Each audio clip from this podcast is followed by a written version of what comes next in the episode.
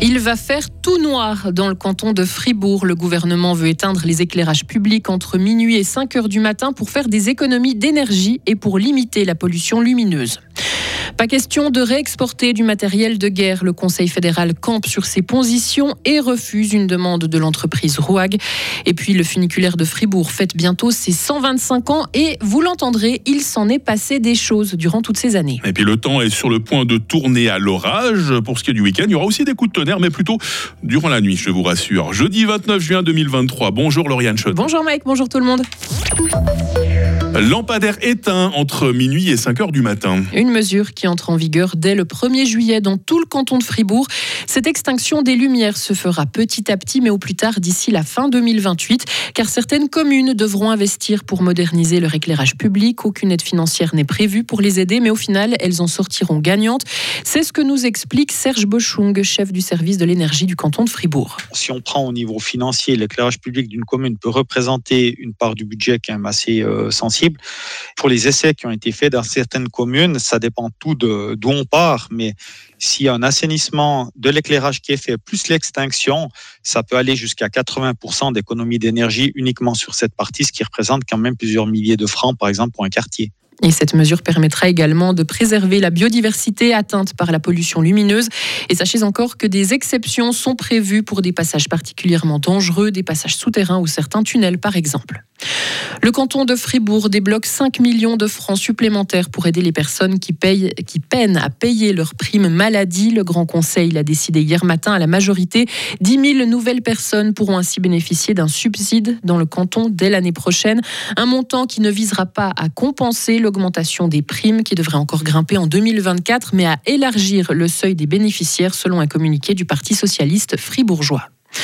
L'ancien boursier de Belfaux est bel et bien condamné à 7 ans et demi de prison. Le tribunal fédéral déboute l'ex-fonctionnaire qui demandait une réduction de peine.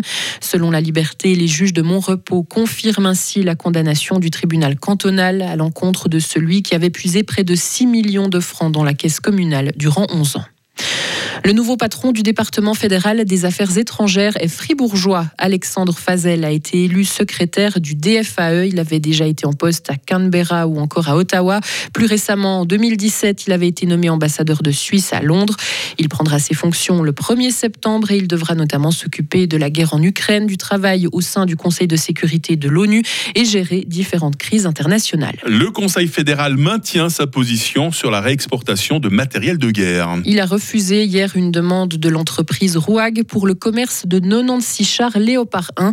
Les véhicules d'occasion sont actuellement stationnés en Italie, ils ne sont pas opérationnels. Ils devaient être remis en état en Allemagne avant d'être réexportés vers l'Ukraine.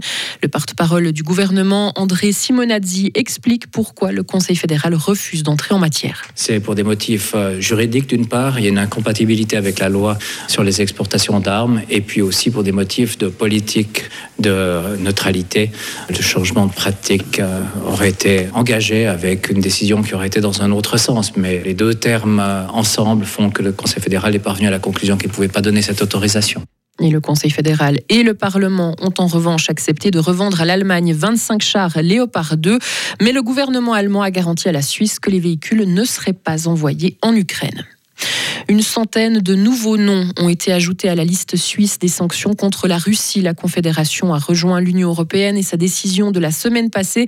Parmi ces noms, il y a des personnes, des entreprises et des entités qui soutiennent la déportation illégale d'enfants ukrainiens vers la Russie. Des membres de l'armée ou du groupe Wagner sont également ciblés. En France, les autorités appellent au calme après une nuit de violence en région parisienne. Des affrontements ont eu lieu notamment à Nanterre, là où un jeune homme de 17 ans a été tué mardi par la police après un refus d'obtempérer. Un drame qui a suscité une forte émotion dans le pays. Des actes de violence aussi. Des bâtiments publics et privés ont été vandalisés. Une dizaine de personnes a été arrêtées par la police. Et puis on termine, Lauriane, par cet incontournable de la ville de Fribourg. Hein. Oui, avec son bruit reconnaissable entre tous et son odeur particulière, le funiculaire de Fribourg fait partie du patrimoine cantonal. Un moyen de transport loin des nouvelles technologies. La formule n'a pas changé. Il fonctionne toujours grâce aux eaux usées, mais depuis sa création, le Funi a changé plusieurs fois de propriétaire. Philippe Schmutz est suppléant du chef d'équipe du funiculaire. Le funiculaire de Fribourg a été inauguré le 4 février 1899. Il appartenait à Cardinal, qui l'a entretenu et exploité jusqu'en 1965, date à laquelle il a été remis à la ville de Fribourg. En 1970, la ville de Fribourg a demandé au TF de s'occuper de l'exploitation et de l'entretien. En 1976, TF est devenu propriétaire de l'installation. On a assuré la maintenance et l'exploitation. En 2000, on a fusionné avec les GFM, on est devenu TPF. Et puis chaque année, un exercice d'évacuation du funiculaire est organisé. Il a eu lieu hier. Hugo Savary a pu assister exceptionnellement à cet entraînement et vous pouvez d'ailleurs découvrir son reportage d'ici une trentaine de minutes. Ah, le Funi, quel lieu emblématique du canton de Fribourg. Il y en a d'autres hein, certainement dans votre cœur, les amis. Dites-nous lesquels. C'est la question du jour sur WhatsApp 079 127 70 60 et sur les réseaux de la radio. Retrouvez toute l'info sur frappe et frappe.ch.